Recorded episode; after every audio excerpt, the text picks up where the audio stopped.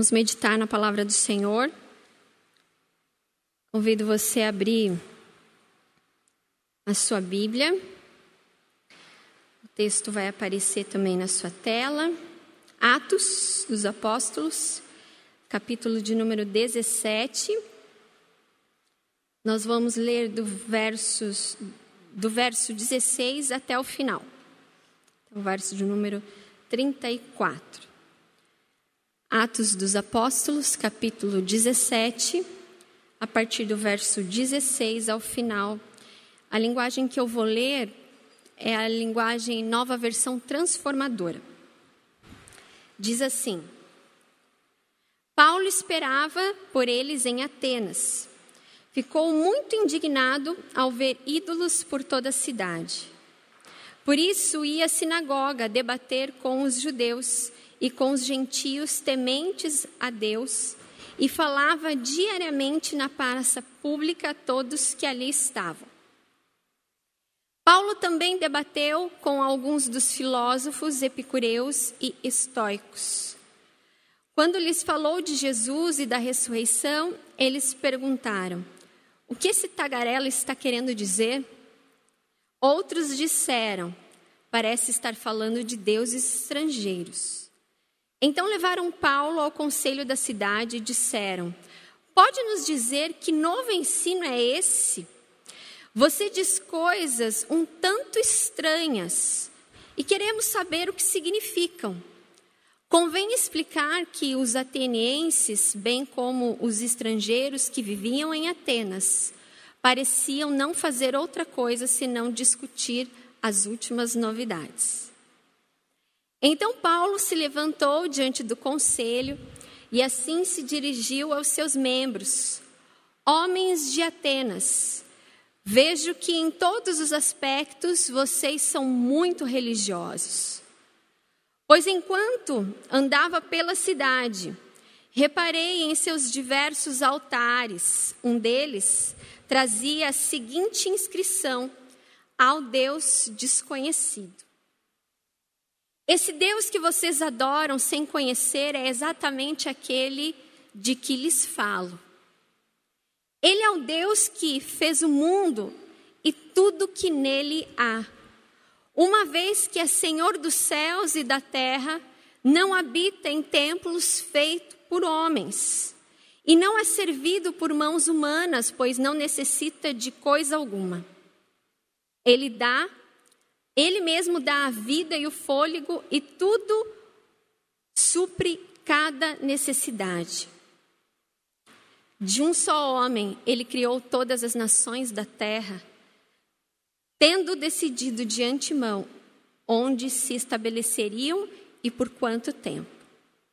Seu propósito era que as nações buscassem a Deus e, tateando, talvez vissem a encontrá-lo embora ele não esteja longe de nenhum de nós. Pois nele vivemos, nos movemos e existimos, como disseram alguns de seus próprios poetas, somos descendência dele. E por ser isso verdade, não devemos imaginar Deus como um ídolo de ouro, prata ou pedra, projetado por artesãos. No passado, Deus não levou em conta a ignorância das pessoas acerca dessas coisas, mas agora Ele ordena que todos, em todo lugar, se arrependam. Pois Ele estabeleceu um dia para julgar o mundo com justiça, por meio do homem que Ele designou e mostrou a todos quem é esse homem ao ressuscitá-lo dos mortos. Quando ouviram Paulo falar da ressurreição dos mortos, alguns riram com desprezo Outros, porém, disseram: Queremos ouvir mais sobre isso em outra ocasião. Então Paulo se retirou do conselho, mas alguns se juntaram a ele e creram. Entre eles estavam Dionísio, membro do conselho, e uma mulher chamada Damares, Damares e alguns outros. Graças a Deus pela sua palavra. Vamos orar mais uma vez? Pai Santo, nós graças te damos por essa tarde, graças te damos pela tua palavra. E pedimos a Deus que o Senhor visite cada vida que está conosco, a Deus, cultuando ao Senhor. Fale, a Deus, em cada coração nessa tarde. Essa é a nossa oração, em nome de Jesus. Amém. Nós vamos falar hoje sobre um tema, e tema da nossa reflexão é: Quem é Deus para você? Talvez algumas pessoas tenham a plena convicção de quem é Deus para ela. Ela era própria enquanto ser, enquanto ser vivo, enquanto homem, enquanto mulher. E quando nós é, olhamos ao nosso redor, as pessoas que muitas vezes são os nossos amigos, outros são parentes, enfim, pessoas que muitas vezes trabalham no ambiente de trabalho. Quando se fala sobre Deus, é muito difícil você encontrar alguém que fale que não sabe quem é Deus. O que difere entre as pessoas é quem é Deus, quem é o verdadeiro Deus. É muito difícil ainda nos dias de hoje, ainda mais com tudo que nós estamos vivendo enquanto mundo, você encontrar pessoas que não acreditem em Deus. É raro.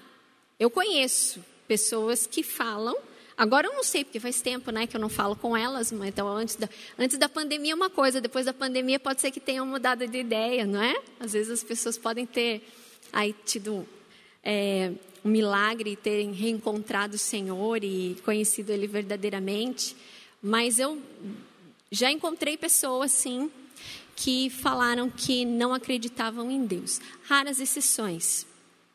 Quando você vai é, ao médico, Muitos médicos falam que não professam a Deus e aqueles que professam muitas vezes não podem né, é, expressar a sua fé. Mas aqueles que de alguma forma não acreditam ou não, não, não, a sua espiritualidade está morta, quando há um diagnóstico, geralmente as, as pessoas, os médicos falam: Você acredita em Deus? Você tem fé? Então, trazendo para nós hoje a luz desse texto, e é um texto. Tem muitos textos de Paulo dos quais eu gosto, dos quais eu coloco no meu coração, e esse é um desses textos é, que falam muito ao meu coração, essa ousadia, essa pregação de Paulo. Talvez nem precisaria eu pregar, né? Porque só da gente ler, a gente consegue entender qual é a mensagem que Paulo está falando, não só àqueles irmãos em Atenas, mas também a nós hoje. Naquela época, Atenas, ela era, vivia sobre religiosidade. Aliás, domingo nós falamos sobre a igreja de Pérgamo, né, que também vivia imersa sobre ah, uma cidade que cultuava outros deuses. Aqui também, em Atenas, é, as pessoas eram religiosas, tanto é que Paulo fala para eles: Olha, eu estive andando pela cidade e eu vi que vocês têm muitos altares. Eu vejo que vocês são muito religiosos, buscavam outros deuses. E trazendo para nós hoje, talvez muitas pessoas falam assim: "Ah, mas eu eu não tenho nenhum, eu não tenho, eu só tenho a Deus o Senhor" mesmo sendo cristão, eu só tenho Deus, o Senhor. Mas idolatria é tudo aquilo que a gente coloca acima de Deus, é tudo aquilo que a gente nutre a uma veneração, um culto. E aí talvez você fale assim: não, mas é, isso não acontece comigo. Glória a Deus se não acontece, mas infelizmente na sociedade que nós vivemos hoje, nós ainda temos muitos deuses. Deus, o Deus do dinheiro, o Deus do consumismo, o Deus do prazer, e a gente vai falar um pouquinho aqui, entrar na questão aqui de Atenas sobre isso. O Deus também da família, há pessoas que idolatram, não é? Eu conheço pessoas que não tinham filhos e depois de terem filhos, os filhos tomaram o lugar de Deus. Ao invés delas se achegarem mais próximo de Deus e trazerem os seus filhos para conhecerem a Deus, a família muitas vezes aí se tornou um Deus na sua vida. É claro que a gente deve amar, cuidar da nossa família, mas existem situações que nós colocamos Deus em segundo lugar. O trabalho, o conhecimento, tantas outras coisas que nós podemos aí colocar como idolatria, deuses do presente século. Naquele tempo, em Atenas, aqui o contexto fala que Paulo é, ele foi conversar com os filósofos e epicureus estoicos. Bom, os, só trazendo um panorama muito rápido é, dos epicureus, eles eram pessoas que colocavam a satisfação acima de tudo. O prazer de todas as formas acima de tudo e de todas as coisas. É nisso que eles acreditavam, no prazer, na carnalidade. E já os, os estoicos, eles acreditavam ah, no hoje. Você tem que viver o hoje. O amanhã não existe o imediatismo, não é? Ah, você pode viver do jeito que você quiser, você tem que viver a vida. Viva a vida do jeito que você quiser e não vai ter problema nenhum, porque só tem o aqui e o agora. E aí, quando a gente olha essas duas filosofias, tanto do epicurismo quanto do estoicismo, ainda existe uma relação com a nossa sociedade de hoje. As pessoas estão em busca, estão idolatrando o prazer, a satisfação, as pessoas estão é, vivendo como se não tivesse amanhã, no sentido de não ter consequências. É claro que nós precisamos viver o presente de uma maneira boa, mas de uma maneira equilibrada, de uma maneira saudável, à luz da palavra de Deus.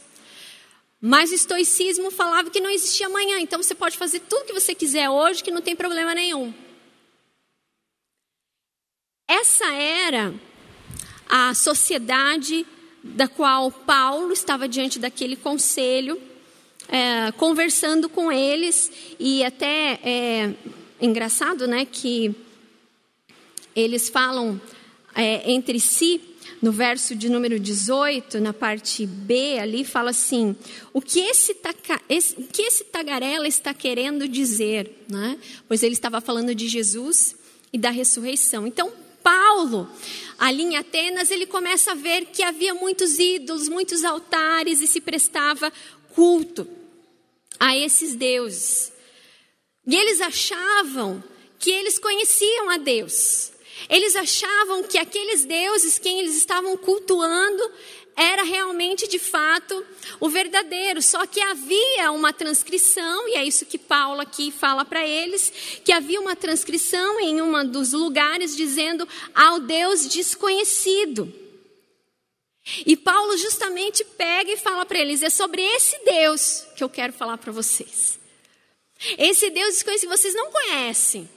É sobre ele que eu quero falar.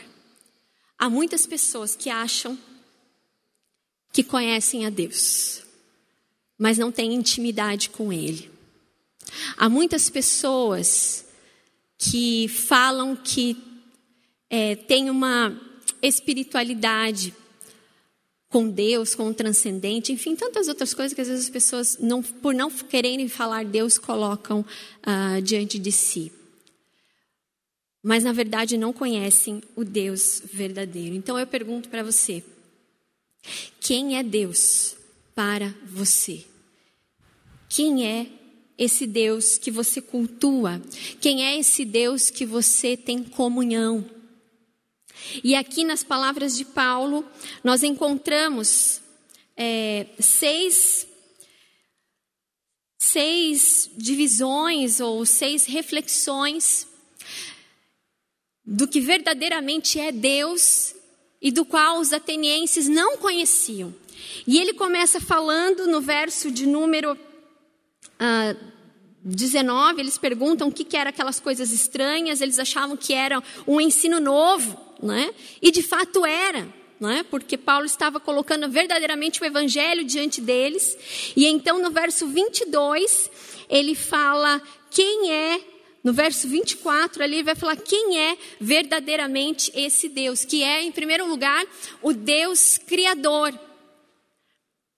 Para eles, para os filósofos que estavam ali discutindo e, e dialogando com Paulo, isso não fazia sentido. Eles não acreditavam nisso, de que essa criação pudesse vir ah, de Deus, de um Deus. mas que tudo estava conectado. E aqui Paulo fala: Ele é o Deus que fez o mundo e tudo o que nele há. Uma vez que é Senhor dos céus e da terra, não habita em templos feitos por homens. Ele é o Criador. Paulo apresenta o verdadeiro Deus, o Deus desconhecido que eles não conheciam, dizendo: Ele criou todas as coisas, Ele criou o céu, a terra. É impossível olhar para a natureza, é, é impossível olhar para a criação e não encontrar a Deus, não encontrar a, essa obra-prima que vem diretamente daquele que nos criou. Paulo apresenta para eles o Deus Criador. Ainda hoje, mesmo nas escolas, escolas dos filhos, principalmente os pequenos, ah, filosofias e coisas que não falam a respeito da criação. E aqui Paulo confronta aquele conselho, aqueles homens que estavam ali com muita ousadia, dizendo: Esse Deus é o Deus que tudo criou, todas as coisas pertencem a Ele. Nós pertencemos a Ele. Hoje em dia ainda há pessoas que têm dificuldade de acreditar que Deus é o Criador de todas as coisas. O homem moderno é, acha que detém toda a sabedoria. O homem moderno acha que criou todas as coisas. Mas a verdade é que cada um de nós, o ser humano, não é nada se não fosse esse Deus criador. É Ele quem dá a criatividade para nós. Toda a criatividade vem do Senhor. Nós podemos ver isso nesse momento de pandemia, que tantas pessoas muitas vezes perderam o emprego e se reinventaram. Porque Deus abriu portas. Deus mostrou, Deus deu criatividade para que o sustento pudesse acontecer na sua casa. Mesmo nós, enquanto igreja, povo de Deus espalhado aí no mundo, as igrejas não pararam. Através da tecnologia, nós conseguimos, como agora, estamos conectados pela nossa fé. Isso vem de quem? Vem de nós? Vem do homem que fez a tecnologia? Não, porque antes de existir a tecnologia, ele que deu toda a inteligência para o homem, para que todas essas coisas pudessem acontecer e pudessem de fato nos servir. Deus é o Criador. Eu quero falar para você nessa tarde. Deus te criou. E Ele te criou com um propósito. Todas as coisas que Deus fez no mundo, Ele também fez a você. Em segundo lugar, Paulo apresenta Deus como um Deus ilimitado. Quando ele fala ali que ele não habita em templos feitos por mãos e não é servido por mãos humanas, verso 25, e não necessita de alguma coisa. Isso está falando que o nosso Deus ele é ilimitado. Mais uma vez esse exemplo da pandemia. Nós não deixamos de ser igreja, mesmo não podendo nos reunir no, nos, nos nossos templos, nos locais. Deus, nós continuamos adorando a Deus e Deus continuou falando conosco. Porque se Deus é ilimitado, não há como limitar Deus. Não há. Se viesse um, um terremoto aqui na nossa cidade e destruísse uh, templos, os nossos templos, a nossa igreja, nós continuaríamos adorando, porque Deus não está limitado a isso. Nós somos o templo. O templo do Espírito Santo. O que Paulo estava querendo dizer para eles é: ó, isso tudo aí que vocês estão cultuando, esses deuses todos que vocês estão cultuando, erguendo, é, queimando incenso e tudo mais, que vocês estão, tanto estão se orgulhando, isso ainda é nada, isso aí pode ruir. De fato, isso é tão verdade, a palavra de Deus, como a palavra de Deus é verdadeira, que passou-se séculos, anos, e quando você vai a Atenas, você vê ruínas. Eu tive a oportunidade de ir em Atenas em 2010, quando eu eu e o Marcelo nos casamos e a gente subiu lá na Acrópole. E o que tem, da, o que tem de, de realmente um pouco verdadeiro, porque eles estavam fazendo toda uma restauração, é a Acrópole. E da Acrópole você vê esse lugar que Paulo faz esse, essa pregação, esse discurso no Areópago. Você vê de lá. Ruínas. Só digitar no Google aí para você ver como são ruínas. Deus não habita em templos. Nós somos o templo do Senhor, por isso ele é ilimitado. Não há como limitar Deus, não há como limitar o seu poder, o seu conhecimento e tudo que ele faz. Em terceiro lugar, Deus é absoluto. Deus é absoluto. Paulo diz ali: olha, ele não necessita de coisa alguma. Deus ele não depende da gente. Por isso que nós não precisamos oferecer a ele sacrifícios, porque ele não precisa disso. Deus não depende de nós, ele continua sendo Deus. Mas é nós que dependemos dele, por isso ele é absoluto em tudo. Porque ele é esse Deus criador, porque ele é esse Deus ilimitado e porque tudo pertence a ele. Deus não sente falta de nada, de nada. É nós que somos pequenos, que somos frágeis, que somos limitados e que dependemos do Senhor. Precisamos do Senhor. Sem o Senhor, nós não somos nada. Nada. O ser humano, com o passar dos dias, com o passar dos anos, muitas vezes pode achar que não precisa de Deus. E muitas vezes nós vemos isso na nossa sociedade. As pessoas falando que não precisam de Deus para nada. E quando acontece uma crise na sua vida, um momento difícil, uh, o diagnóstico de uma doença, muitas vezes incurável, elas recorrem a quem?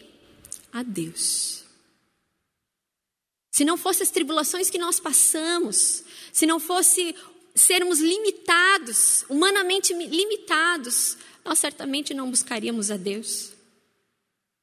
Alguém já disse que essa pandemia precisa ter ensinado algo sobre Deus para nós, mas que ao passar a pandemia, que nós não nos esqueçamos da bondade, da misericórdia e desse Deus que esteve conosco e nos sustentou. Aqui o versículo fala que ele supre cada necessidade.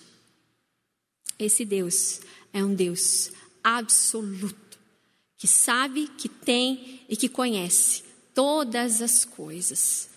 Eles acreditavam em um Deus que se precisava fazer sacrifícios, que precisava trazer oferendas. Infelizmente, hoje em dia nós vemos pessoas que acabam indo em tantos outros lugares, em tantos outros deuses, fazendo isso, isso e aquilo, caindo no engano. O nosso Deus é um Deus vivo é um Deus verdadeiro, é um Deus que se doou por nós, é um Deus que tem todas as coisas, provedor de todas as coisas. Em quarto lugar, Paulo também fala que Deus é o doador da vida, esse verdadeiro Deus é o doador da vida. Veja, ele diz ali no final do verso 25: De um só homem criou todas as coisas. Aliás, antes ali, ele mesmo dá a vida e o fôlego. De um só homem, ele criou todas as nações da terra, tendo decidido de antemão onde se estabelecerem por quanto tempo. Esse Deus vivo é um Deus que nos deu vida, é o Deus que nos criou, é o Deus que nos deu fôlego. Há muitas pessoas hoje que estão aí muitas vezes dando, se suicidando, principalmente nesses dias que nós estamos vivendo. Mas nós precisamos entender que o dono da nossa vida é Deus. Ele é o doador da vida. Se nós estamos aqui, se nós estamos hoje, se você está na sua casa respirando, é porque Deus tem te dado não só fôlego, mas vida. E essa vida que Deus nos dá é uma vida abundante em Cristo Jesus. Paulo vai continuar falando, olha, de um homem só. Ele fez todas as nações da terra. No verso 27, seu propósito era que as nações buscassem a Deus e tateando talvez viessem a encontrá-lo, embora não esteja longe de nenhum de nós.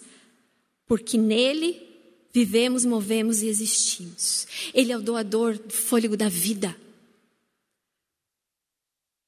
Lembre-se que o dono da sua vida é Deus. E a sua vida pertence nas mãos do Senhor. É Ele quem faz todas as coisas acontecerem na nossa vida. Então, que possamos adorar o Senhor com todo o nosso ser. Tudo que provém dEle é porque Ele nos ama. Deus nos deu vida porque Ele nos ama. Paulo, ele, ele fala àqueles irmãos para que eles pudessem entender que aqueles aqueles deuses não podiam ouvi-los, aqueles deuses não poderiam fazer nada, não criaram nada, mas que existia um Deus vivo e verdadeiro que conhecia cada um deles. Essa é a mensagem que nós precisamos lembrar todos os dias. Esse Deus que nos sustenta, esse Deus que nos dá força para vivermos a cada dia. As situações podem estar difíceis, mas não chegue a pensar a realmente colocar fim na sua vida. Porque o que Deus tem preparado para você há propósitos do Senhor para a sua vida. Para que você glorifique, para que você adore esse Deus que te criou.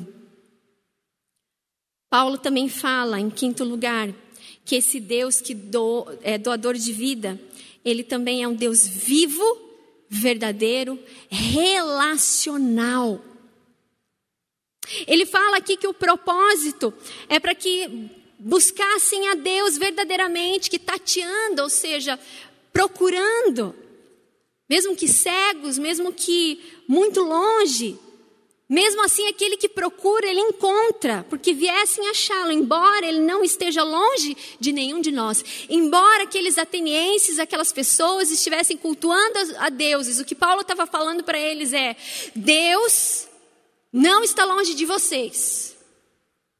Deus nos conhece, Deus está conosco, Ele se relaciona conosco. Não é como esses que vocês estão adorando. Nosso Deus é um Deus pessoal. E em Cristo Jesus é que nós temos relacionamento vive e verdadeiro com esse Deus. Por isso que nós oramos e nós recebemos respostas. Por isso que nós lemos a palavra de Deus e o Espírito Santo do Senhor se revela. Paulo estava revelando àqueles atenienses o verdadeiro Deus. Com a ousadia que vem do Espírito Santo do Senhor. E essa frase tão bonita, o verso de número 28, que fala: Pois nele vivemos, nos movemos e existimos como disseram alguns de seus próprios poetas, somos descendentes dele. Essa frase, pois nele vivemos, nos movemos e existimos, fazia parte ah, de um poema que eles recitavam, os atenienses recitavam, ao Deus, aos deuses deles. Mas Paulo usa isso para dizer: olha, é só nesse verdadeiro Deus que criou todas as coisas, que é ilimitado, que nos deu vida, que se relaciona conosco.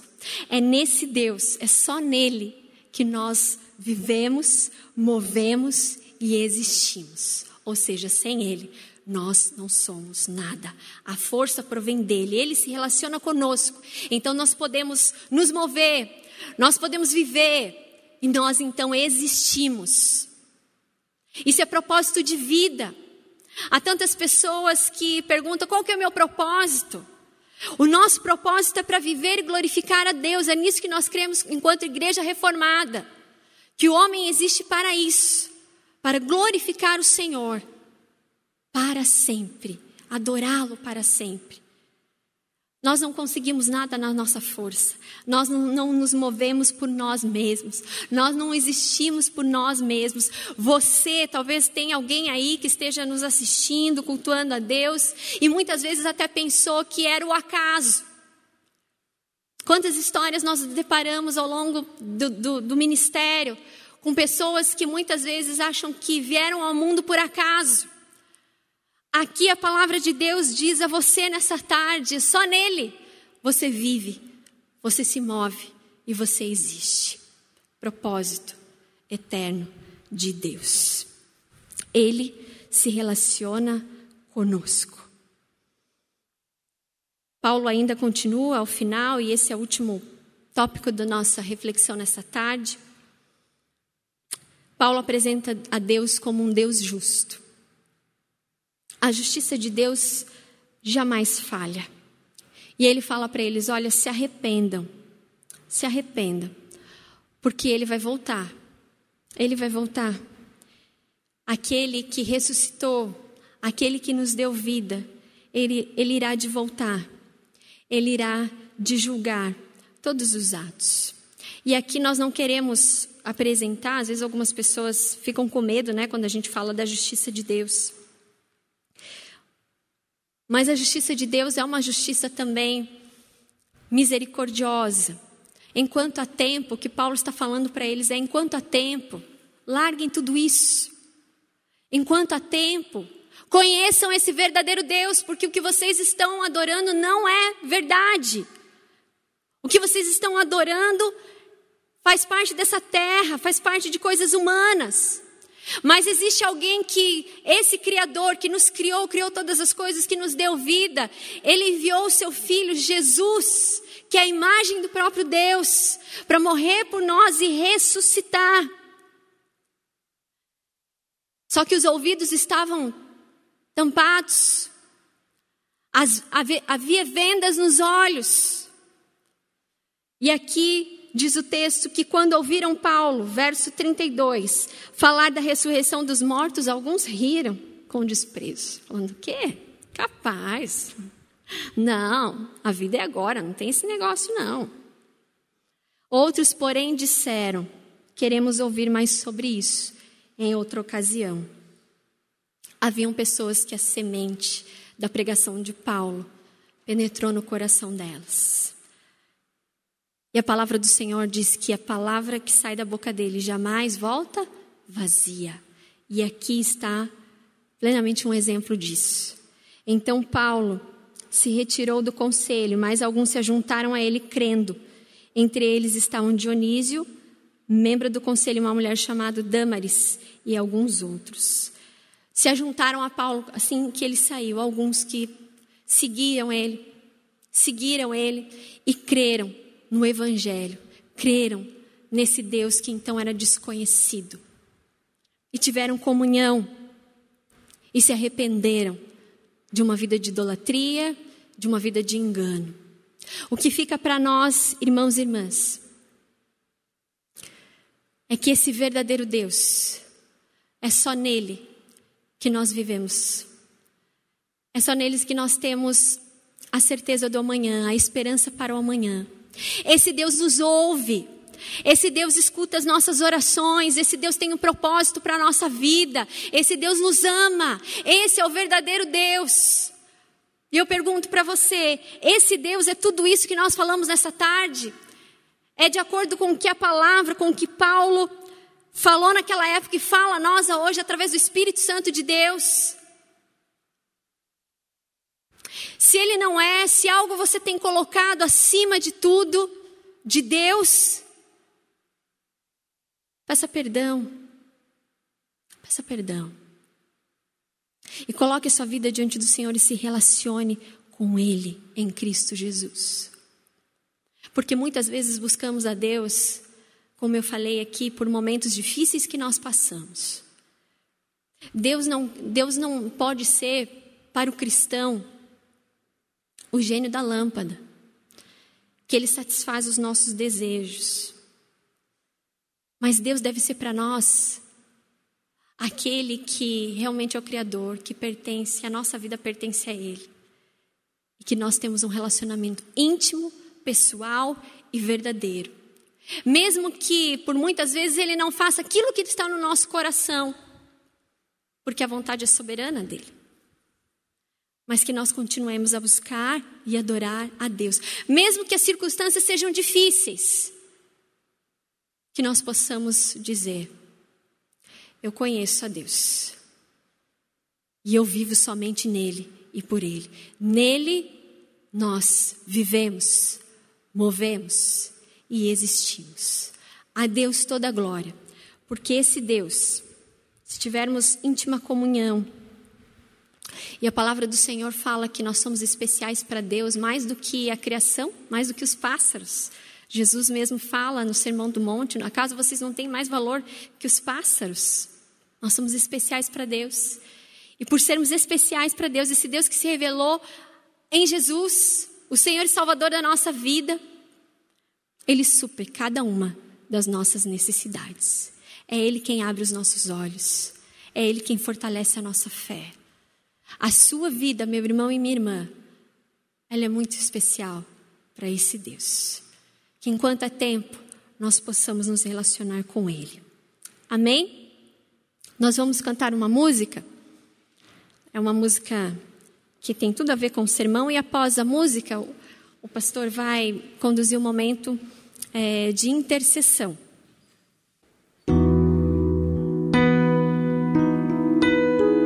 Sua vida diante do Senhor. Coloque seu coração diante desse Deus que, que muitas vezes nós não sabemos explicar. Paulo, com muita ousadia, explicou mas muitas vezes a gente não consegue explicar com palavras quem é Deus para nós. Às vezes as palavras são poucas, mas Ele é o Senhor das nossas vidas.